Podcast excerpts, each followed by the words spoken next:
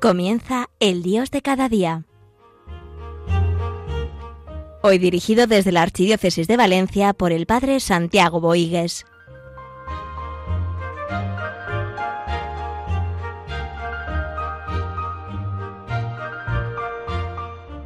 Tenemos en esta mañana del sábado eh, este gran acontecimiento de la ordenación episcopal de Monseñor Fernando González, obispo de Ferrol Mondoñedo.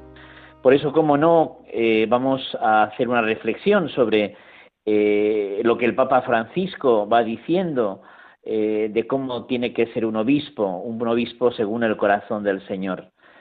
Así queremos un poco que sea como un preámbulo, como una un, ir preparándose a este gran acontecimiento, pues un pastor de la Iglesia queda constituido para servir a la porción del pueblo de Dios del Ferrol Mondoñedo. Bien, está claro que eh, la jerarquía se entiende desde el servicio. Si la fuerza está siempre en Jesucristo por el don del Espíritu Santo, eh, lo más importante es ese servir. La iglesia jerárquica también está para servir. Y todo para edificar en la santidad y en la santificación de las personas. Qué hermoso es eh, el que da la vida, especialmente por los más últimos, y no hay mejor forma de dar la vida con la acción del Espíritu en esta obra de santidad, transformando los corazones. Es el Señor el que llama a la fidelidad para el bien del pueblo de Dios. ¿eh? Y esa fidelidad eh, está dirigida a todos, eh, a todos los bautizados, como no, a los obispos, a los sacerdotes, a los pastores de la Iglesia. Eh, don Carlos Osoro, eh, está siendo arzobispo de Valencia, ahora es, el, es arzobispo de Madrid, en una reunión con sacerdotes comentó una conversación que tuvo con San Juan Pablo II, que dijo de cómo él entendía a los pastores de la iglesia. Esta conversación, dice don Carlos, que le cambió.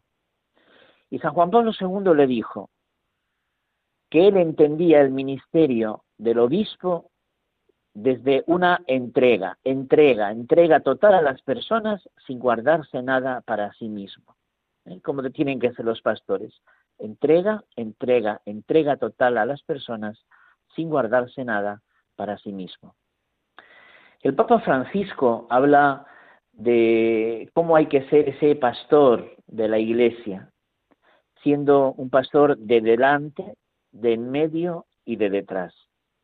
Es ciertamente los obispos son los que guían eh, en comunión con el Papa a la Iglesia. Y tiene ciertamente un obispo que abrir camino, pero no puede dejar ese servicio a mantener el grupo unido, a que cada uno sea reconocido y valorado por sí mismo, colaborando, complementándose unos y otros. El obispo está el que va por delante, el que va en medio, y también el obispo tiene que ir detrás, es decir, pendiente de los más lentos, de los más necesitados, de los más vulnerables. Un obispo debe cumplir estos tres puntos, no solamente dedicarse a los de delante ni a los del medio, sino también a los de atrás. El Papa también habla mucho de que los obispos no solamente predican con la palabra, sino sobre todo con la vida predicar con la vida hace más fuerte la predicación de la palabra y todo para la edificación de la iglesia. Bien, el Papa en algunas, eh, algunos discursos, en concreto en un discurso en el 2014 dirigido a la congregación para los obispos, hablaba de qué es lo que debe mover a la congregación para los obispos. Decía el Papa Francisco, esta es la gran misión encomendada a la congregación. Identificar a los que el Espíritu Santo mismo confía la dirección de su iglesia. Es decir, no es una obra humana, no es, eh, pongamos, eh, un esquema de cómo tiene que ser el pastor de la iglesia.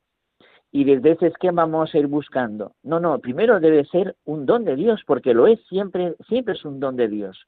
Es el Espíritu el que mueve eh, el que va haciendo su labor Y la Iglesia lo que hace es reconocer la obra del Espíritu en unas personas que están llamadas a dirigir a la Iglesia. Dice el Papa, eh, de los labios de la Iglesia siempre se recoge esta petición, danos un obispo. Necesitamos a uno que nos vigile desde lo alto, necesitamos a uno que nos mire con la amplitud del corazón de Dios. Necesitamos a uno que sepa elevarse a la altura de la mirada de Dios sobre nosotros para guiarnos hacia Él. Solo en la mirada de Dios está nuestro futuro. Eh, que, a veces eh, creemos que, lo que tiene que llevar a elegir a un obispo es los criterios del mundo, en las capacidades del mundo, las capacidades humanas. Y sobre todo es gracia y todo es don, que está claro que hace falta una colaboración eh, a esa acción de Dios en la humanidad de la persona. Pero desde lo que el Señor hace en las personas, descubramos a los más aptos. ¿eh? Estar en la mirada de Dios, a la altura de la mirada de Dios, eh, a la amplitud del corazón de Dios. Dice el Papa eh, también dirigiéndose a la congregación para los obispos, para entrar en la amplitud del horizonte de Dios y para encontrar esos portadores de la mirada de lo alto, tienen que ser hombres no condicionados por el miedo a lo, bajo, sino pastores dotados de parresía, capaces de asegurar que el mundo, que en el mundo hay un sacramento de unidad. ¿Eh? Para vivir esa mirada de Dios, ese vivir en el corazón del Señor, hace falta eh, pastores sin miedo eh, y pastores con parresía, con ardor misionero. Hoy hace falta ardor, ya lo decía San Juan Pablo II y que se cuide esa unidad. Todos en la unidad estamos llamados a traer el reino de Dios al mundo. También dice el Papa que el obispo es ante todo un mártir del resucitado, en unión con la Iglesia, en presencia de Cristo resucitado. Es esa vida entregada eh, que no deja de darse, eh, esa pasión, muerte y resurrección de amor es la valentía del morir, la generosidad de ofrecer la propia vida y de consumirse por el rebaño. Eso está inscrito en el ADN del episcopado. La renuncia y el sacrificio son connaturales a la misión episcopal. Eh, el episcopado, dice el Papa, no es para sí mismo, sino para la Iglesia, para el rebaño, especialmente para aquellos que el mundo desecha, especialmente el episcopado es para ellos. Eh, qué, hermoso, la renuncia y el sacrificio, eh, ese dar la vida, esa generosidad que debe ser característico también de los obispos, de los pastores de la Iglesia. Bien, vamos a dejar eh, unos minutos para un canto, una música que también nos ayude a meditar lo que estamos diciendo y seguimos reflexionando sobre lo que dice el Papa Francisco de lo que se le pide a un obispo eh, según el Papa Francisco.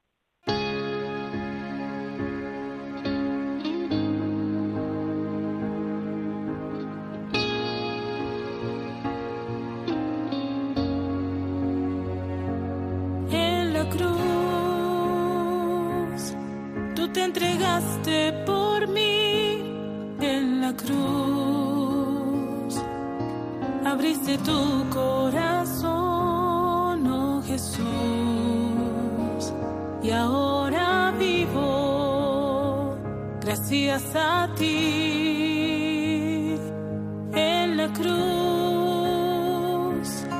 Quisiera permanecer junto a ti, entrar en tu corazón y ser fiel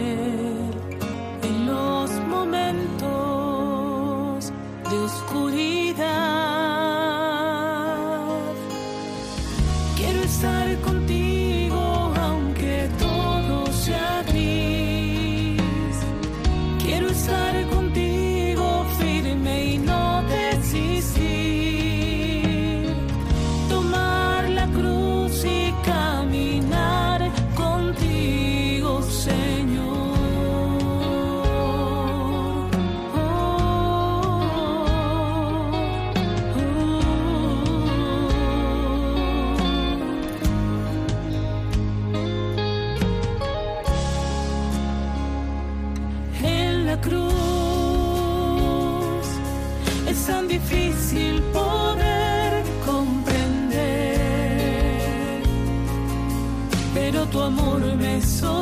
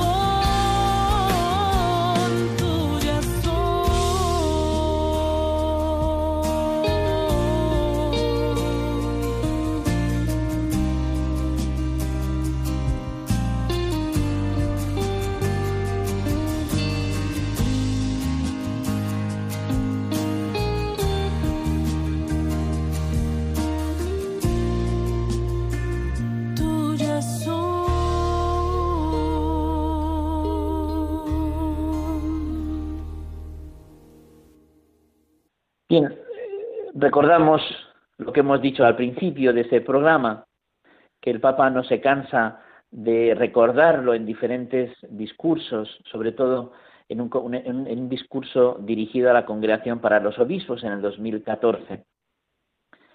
Eh, para descubrir al obispo está claro que le pueden ayudar eh, cualidades intelectuales, culturales e incluso pastorales, pero todo es don de Dios y no son merecimientos ante Dios. Es, todo es acción de Dios y hace falta nuestra correspondencia. Dice el Papa, la integridad humana asegura la capacidad de relaciones sanas equilibradas para no proyectar sobre los demás las propias carencias. Es decir, que también se le pide, por supuesto, no solamente la acción del Espíritu Santo, el que sea el Espíritu Santo el que le vaya configurando a Cristo, sino que también ese fruto de esa acción del Espíritu en la persona, del obispo eh, se le tiene que dar, se le tiene que, pedir una integridad humana eh, para poder tener relaciones sanas, equilibradas y no proyectar en los demás sus propias carencias y, y ser factor de inestabilidad. También se le pide solidez cristiana, es decir, ese corazón cristiano, esa actitud interior permanente que define su vida, para que eso se dé, para que se dé el fruto de la fraternidad y de la comunión. También un comportamiento recto de fe, ¿eh? con verdadero discípulo del Señor. También se le pide al obispo una preparación cultural que le permita dialogar con los hombres y con sus culturas. Una ortodoxia y fidelidad a la verdad integral custodiada por la Iglesia, que ciertamente tiene que hacer referencia. Su disciplina interior y exterior que le permite dominarse a sí mismo y le mueve a la acogida y a la orientación de los demás. Ciertamente su capacidad de gobernar con paternal firmeza, eh, con autoridad, con transparencia y desprendimiento. Bien, el Papa sigue diciendo, hombres custodios de doctrina, no para medir lo distante que vive el mundo de la verdad que esa contiene, sino para fascinar al mundo, para cautivarlo con la belleza del amor, para seducirlo con el ofrecimiento de la libertad que da el Evangelio. Eh, No marcar distancias con el mundo, sino mostrar la belleza, la hermosura, la grandeza de la verdad del Evangelio, para ganar los corazones y seducirlos al amor del Señor. El cardenal Siri, por lo menos se le atribuye al cardenal Siri, cinco virtudes del obispo. Dice el cardenal Siri, la primera paciencia, la segunda paciencia, la tercera paciencia, la cuarta paciencia y la última la paciencia con las que nos invita a tener paciencia. Es verdad. Y cuánta necesidad de esa eh, mansedumbre, al final es paciencia también con todos, con los sacerdotes, con los matrimonios, con los jóvenes, con los niños. Eh, la paciencia ciertamente gana corazones, gana almas.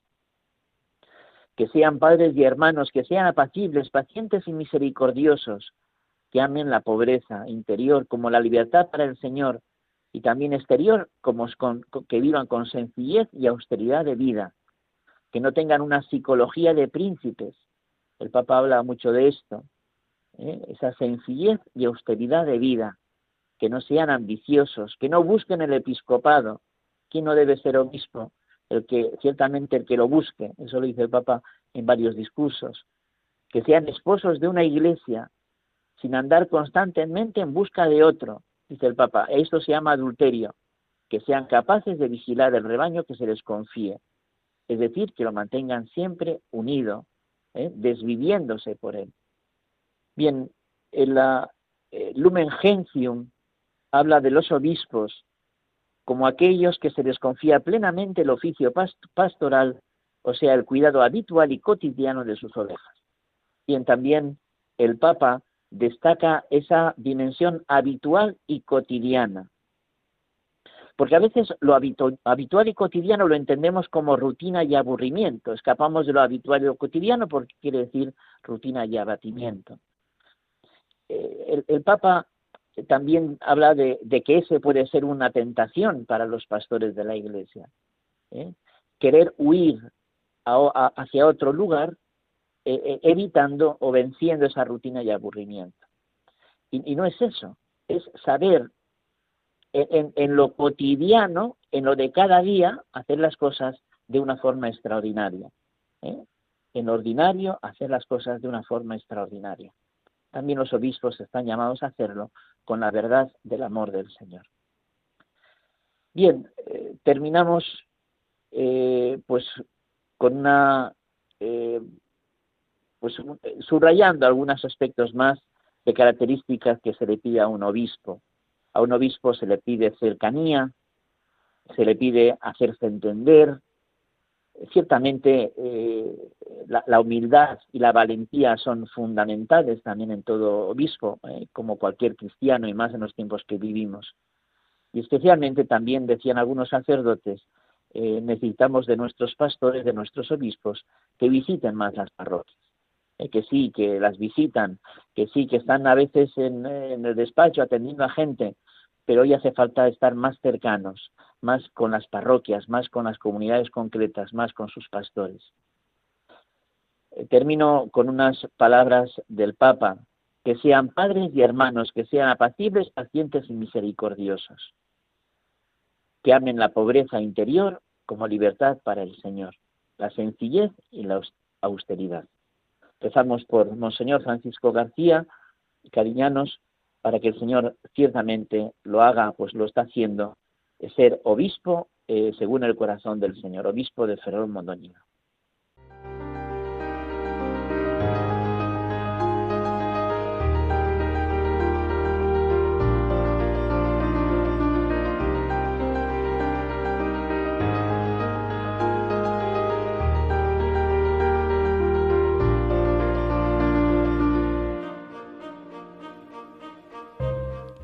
Concluye El Dios de cada día, hoy dirigido por el Padre Santiago Boigues desde la Archidiócesis de Valencia.